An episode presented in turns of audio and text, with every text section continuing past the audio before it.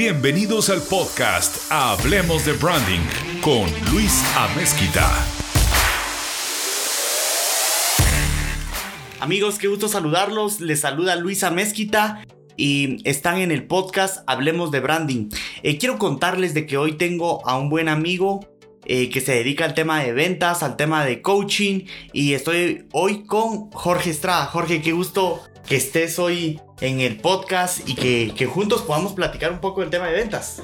Hola Luis, qué gusto saludarte. Un saludo a todos los amigos que están en sintonía, que están escuchando esta grabación. Pues es un honor. Y hoy vamos a hablar de temas muy importantes que nos pasan el día a día en los negocios y en, lo que hacemos, ¿no? Así que aquí a disposición. Excelente. Jorge, eh, ¿puedes contarle un poco a la audiencia qué es lo que vos haces, a qué te dedicas y, y cuál es tu experiencia en el tema? Gracias. Fíjate que yo empecé en el campo de las ventas y aprender un poco de emprendimiento desde los 12 años. Actualmente tengo 39 años. Y descubrí que había un mundo de posibilidades mediante las ventas, los negocios y el emprendimiento y poco a poco fui adentrándome un poco más en el tema. Actualmente estoy dedicado al coaching empresarial, al área de capacitación especializada. Entonces estamos atendiendo a clientes alrededor de Guatemala, eh, brindándoles estos procesos de formación y entrenamiento en el área comercial, en el desarrollo humano, en sistemas de mejora continua y pues la verdad es decir que es apasionante y que, y que eh, la idea de poder ayudar es que, que las empresas crezcan, que las personas en principio sean los que vayan mejorando y que los resultados se vayan dando. Jorge, una de las cosas a las que ustedes se dedican como empresa es al tema de ventas.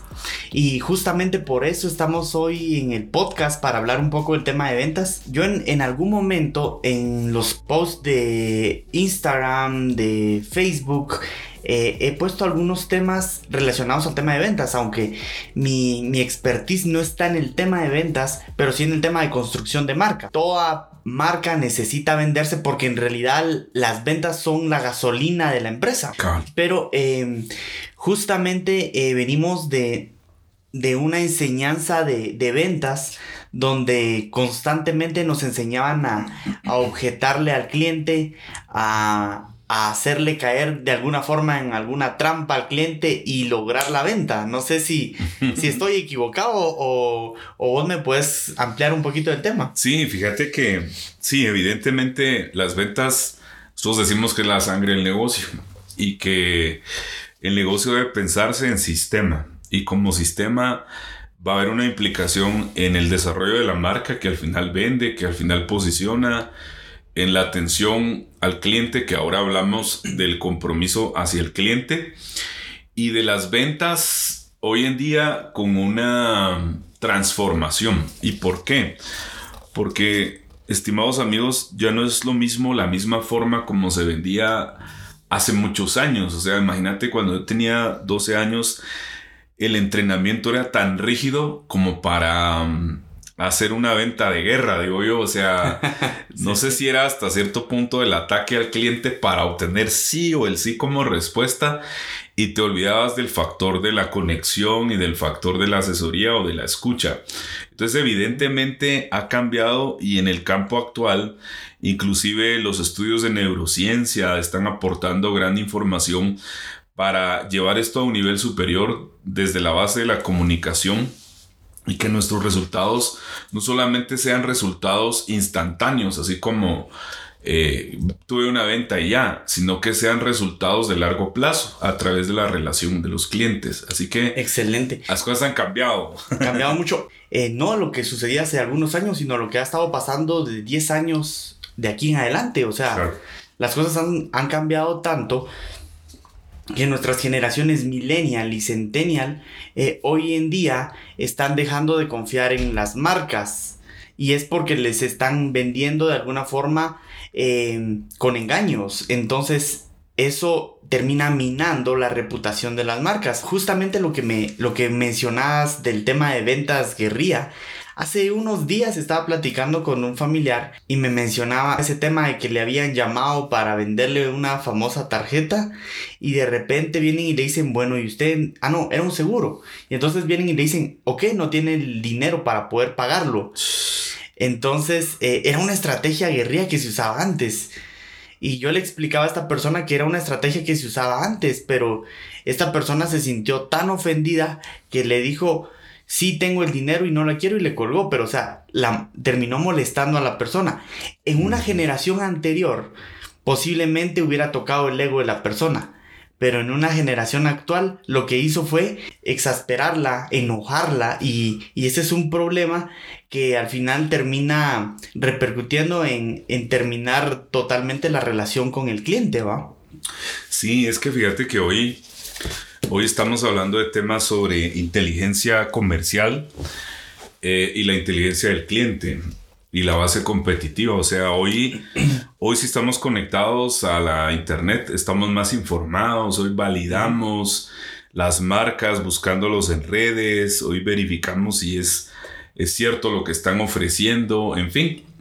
Entonces, eh, las prácticas igual deben evolucionar y deben cambiar, porque la inteligencia competitiva del cliente también lo ha hecho y uno no debe ser de alguna manera como resistente, sino más bien ser una persona con una mente abierta y adaptarse a la situación, al entorno, a los nuevos hábitos, porque si hoy analizáramos nuestros hábitos han cambiado a como eran antes, que cuando te enviaban un telegrama, este, te llegaban dos, tres días o en una semana, hoy te enojas porque no te responden cuando te aparecen las dos rayitas azules de WhatsApp y algunos ya saben cómo eliminar eso.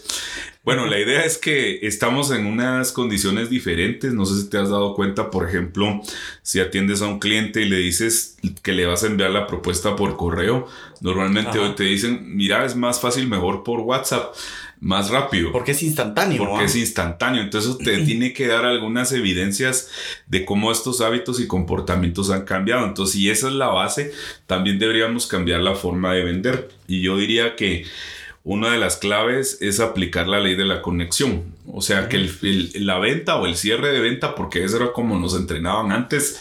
Yo me recuerdo que tenía algunos gerentes que nos decían, mucha usen mística, ¿verdad? Usen mística. Eh, aprovechen la persuasión en, todos sus niveles. Y, cuando les decían mística, ¿a qué se referían con el que usaras un, lenguaje que, que sea tan atrayente y que tal vez a veces no era muy congruente con lo que al final ofrecías, ¿verdad? Sino más bien como... Como, como el tema de adornar las palabras. El tema de adornarla. Y ser como muy, eh, lo voy a decir, eh, en Guatemala decimos casaquero al que es como un charlatano o tiene mucha... Y de hecho al vendedor con resultados le decían, vos es que tenés buena casaca. Pero eso, y esa era la idea de... Es sinónimo de, de, mentir, vos. Exacto. este es bien casaquero, este es bien charlatano, es... O tiene mucha palabra, entonces es buen vendedor. Esa era la idea que se tenía acerca del, del vendedor, ¿verdad? Sí, y que era además muy estructurado. Entonces te decían, tenés que trabajar estos cierres, y te dicen esto, ya sabes cómo responder a aquello, y una cosa de, de ida y vuelta que al final de pronto se obtenía una venta, pero no una relación. Eh, ahorita que mencionas eso, yo me recuerdo hace algunos años, a mi papá lo invitan a un, a un desayuno de, para poderle vender eh, tiempos compartidos en hoteles. Tal vez algunos se recordarán hoy, creo que ese modelo de negocio ya, ya estará muriendo con el tema de Airbnb y, otros modelos de negocio. Pero eh, recuerdo que, que teníamos una, una plática donde había una persona que estaba ofreciéndole a mi papá, pero habían varias preguntas que le hacían que al final esas preguntas podían ser usadas en su contra. Manejaban un montón el tema de, tocar tu ego, de, hacerte pensar eh, que, estabas equivocado o estabas perdiendo dinero por, por no comprar ese, ese plan, pero, pero el asunto era que al final, eh, cada vez que a mí me llamaban, tiempo después, tiempo después, A mí me llamaban por teléfono y me decían, mire, eh, tiene una invitación a un hotel para que usted venga a, conocer este producto. Lo que yo terminaba haciendo era mejor decir no, porque sabía que iba a entrar en un juego de yo digo y que me dicen. Y al final eso minaba un montón la confianza, ¿verdad? Entonces al final uno ya no terminaba hablando. Y eso es algo de lo que, lo que estas generaciones no están dispuestas a soportar en una venta. Sí, mira, yo he aprendido un principio muy sencillo y es el siguiente. No mires a tu cliente con cara de dólar o quetzal. Mm. Piensa primero en las personas y después en las cosas. Eh, antes de iniciar el podcast hablábamos de En Busca de la Felicidad. Sí, sí, sí. La película. La película, muy buena, por cierto, recomendada.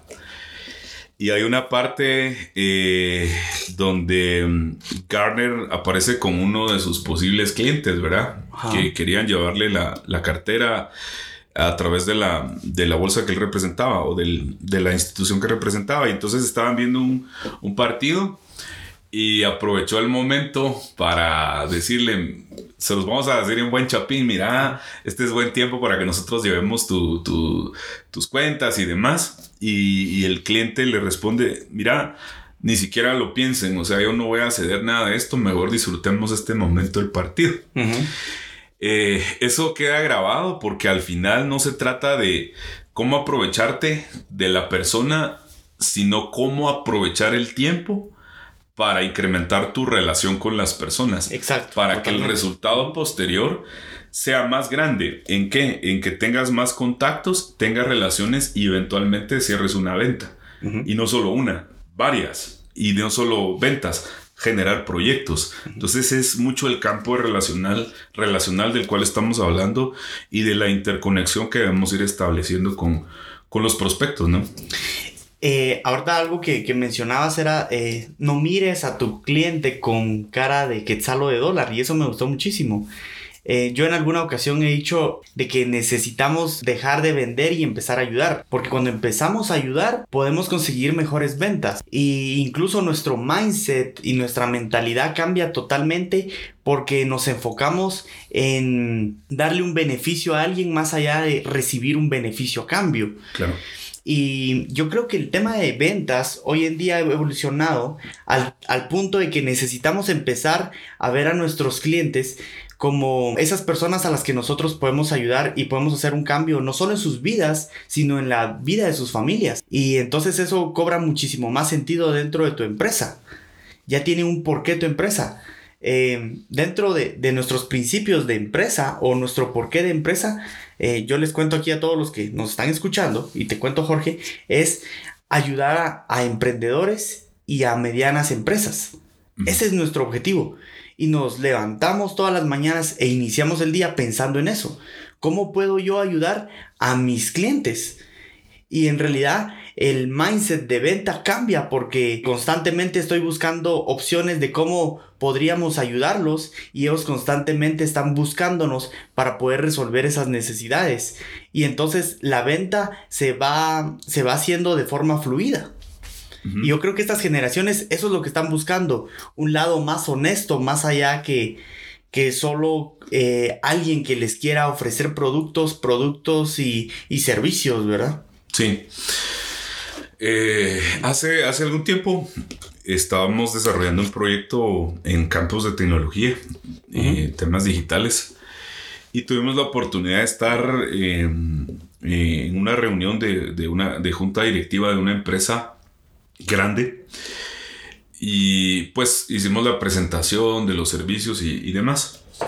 Uh -huh. Y una de las cosas que nos dice el gerente general es, mire, aquí nos han venido a dejar una serie de propuestas y una de las cosas que nos da una mala impresión, mala experiencia, es que nos habla mucho de, la, de las necesidades o las debilidades que tenemos y no hablan de lo bueno y de las fortalezas que son mucho más.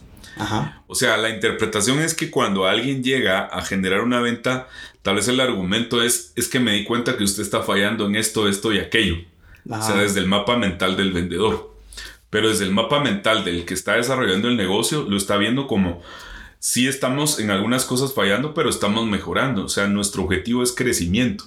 Entonces, cuando mencionas al respecto de ayudar, es precisamente no para de entrada evidenciar los errores o las falencias, sino más bien proponer tu conexión para ayudar a crecer. Y en ese sentido, todo lo demás va a ir tomando un rumbo, digamos. Entonces, Jorge, y son formas de cómo entrar, son diferentes. Exacto. No, y ahorita que decís eso, hasta cierto punto, esta es una estrategia de manipulación también. O sea, cuando, cuando llegas y le decís a la gente en qué está fallando, cómo, por qué, qué está haciendo mal, porque que, que todo eso lo está haciendo mal, al final eh, se vuelve un excelente argumento para meterle miedo a la, a la, persona con la que estás tratando de venderle y entonces en ese momento aprovecharte para vender. Y eso es una cosa muy deshonesta hasta cierto punto, ¿verdad? Sí, no, no sería, digamos, la mejor puerta de No es lo ideal, ¿verdad? No, es no, no es como una mala impresión de, sino, de entrada. sino más bien que se perciba como vas a ser un aliado, un soporte clave, Ajá. dependiendo a qué es lo que te estás dedicando para retomar el principio de la relación y de la conexión. Exacto. Y no, y no, y tal vez quiero dejar clara esa parte. No es que no tengas que decir qué cosas están haciendo mal o Cuando qué. la relación avanza ya lo puedes decir. Exacto. Pero no de exacto. entrada, pues esa es la idea. Yo constantemente el tema de, de construcción de marca la relaciono, la relaciono con el tema del amor. Y, y la, la comparo con, la, con el tema del amor porque al final es una relación. Y, y es justamente eso. Si estás empezando a tener una relación con alguien, no le vas a sacar todas las cosas malas y que está haciendo mal. Eh, al contrario, vas a apoyarla y, vas a, motivarla a poder, eh, a poder crecer. Total, total. Tiene que ser un proceso evolutivo de crecimiento. Así como dices, en una relación sentimental las cosas tienen que ir poco a poco evolucionando y la comunicación y, y de, y de irse conociendo, ¿no? No sé si, si en más de alguna ocasión a alguien le ha pasado que alguien o algún cliente le ha dicho que sí eh, a comprar y simplemente está haciendo una prueba. ¿verdad? O sea, sí voy a decidir invertir exacto. en ti o en tu producto y creerte, pero al final es una prueba para ver cómo nos va.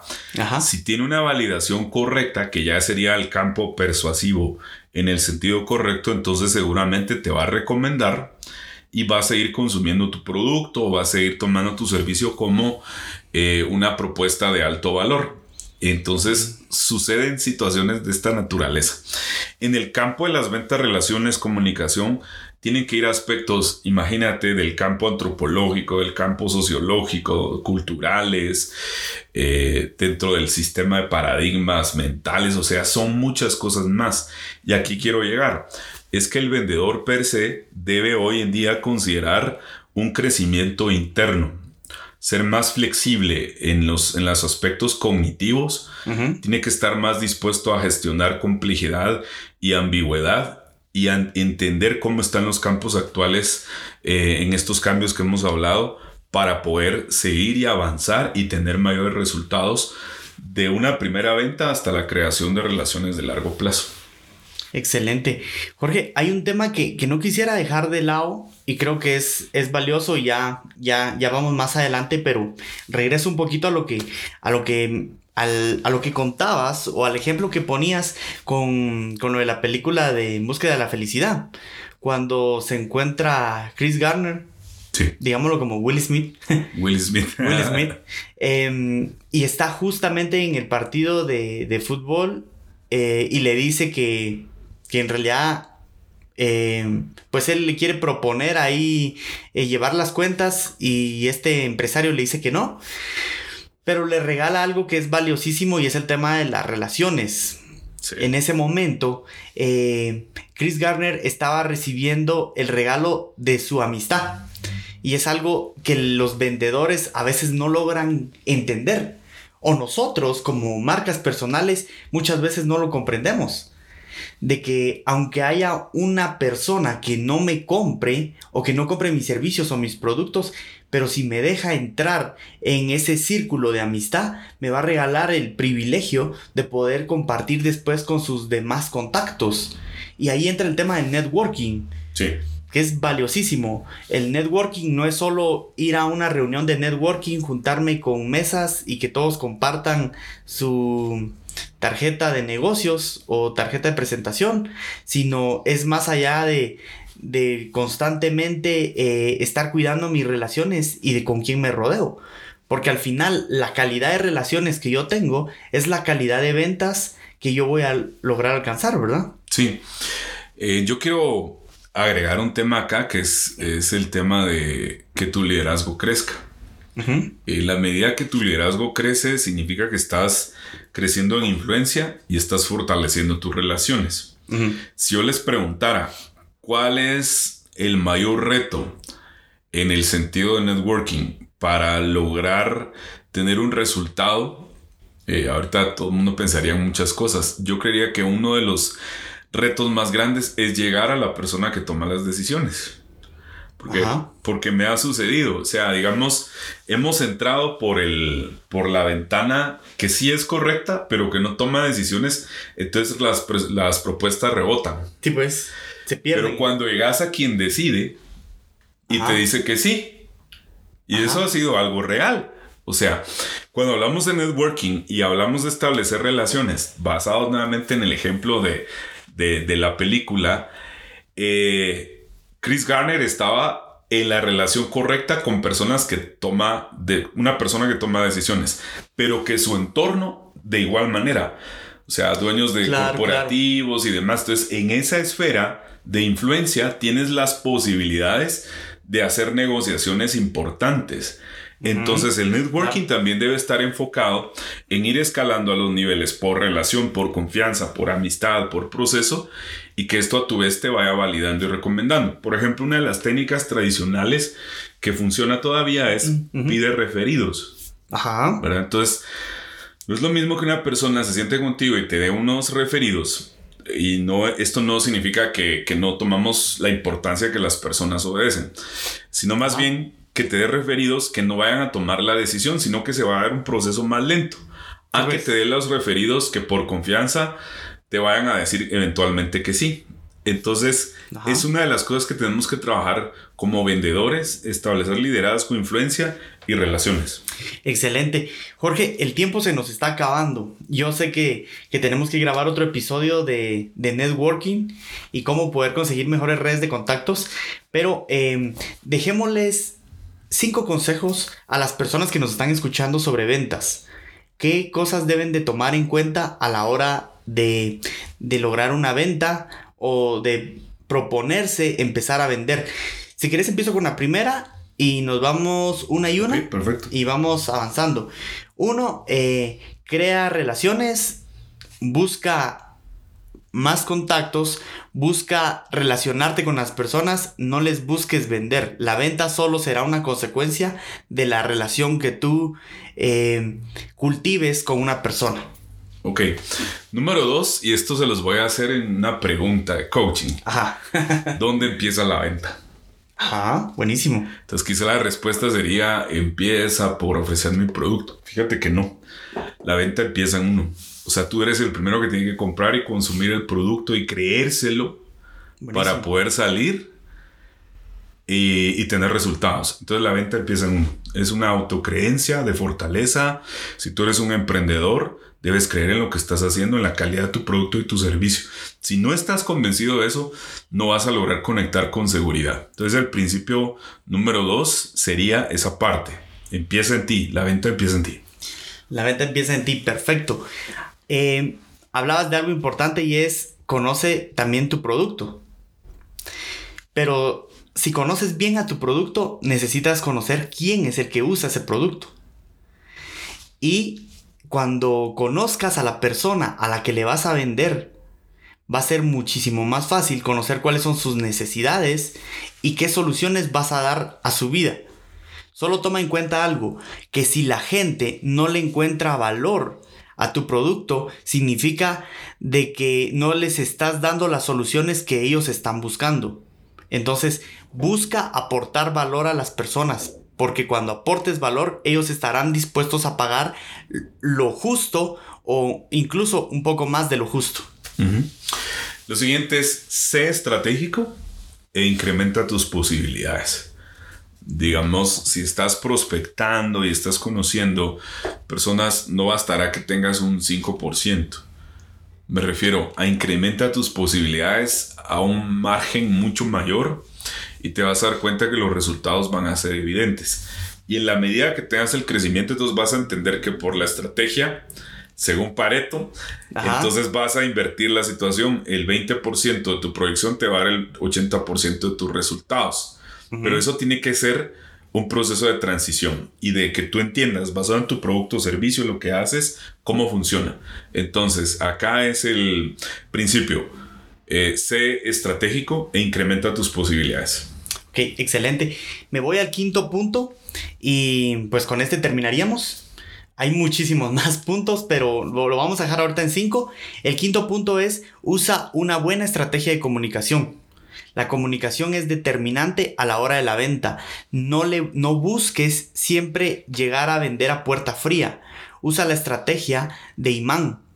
Para eso deberás de crear contenidos antes, que es, cuando digo contenidos, es usa redes sociales, usa Instagram, Facebook, YouTube, pero que la gente ya haya escuchado antes de tu producto. Si la gente ya ha escuchado antes de tu producto y se siente atraída por la comunicación que estás usando para vender tus servicios eh, o productos, entonces eh, será mucho más fácil cuando aparezcas y les hables de ellos. Bueno amigos, eh, el tiempo se nos terminó. Eh, fue un gusto poder estar con ustedes. Sigamos en comunicación. Si quieren que hablemos de algún tema en específico, cuéntenos. Y bueno, juntos sigamos hablando de branding. Eh, gracias Jorge por acompañarnos en este podcast. Tenemos pendiente otro podcast de networking. Creo que es valiosísimo hacerlo y ayudar a nuestros amigos que nos están escuchando. Perfecto, gracias Luis. Muchos éxitos para todos. Y aquí estaremos siempre para servirles. Ánimo equipo. Hablemos de Branding con Luisa Mezquita.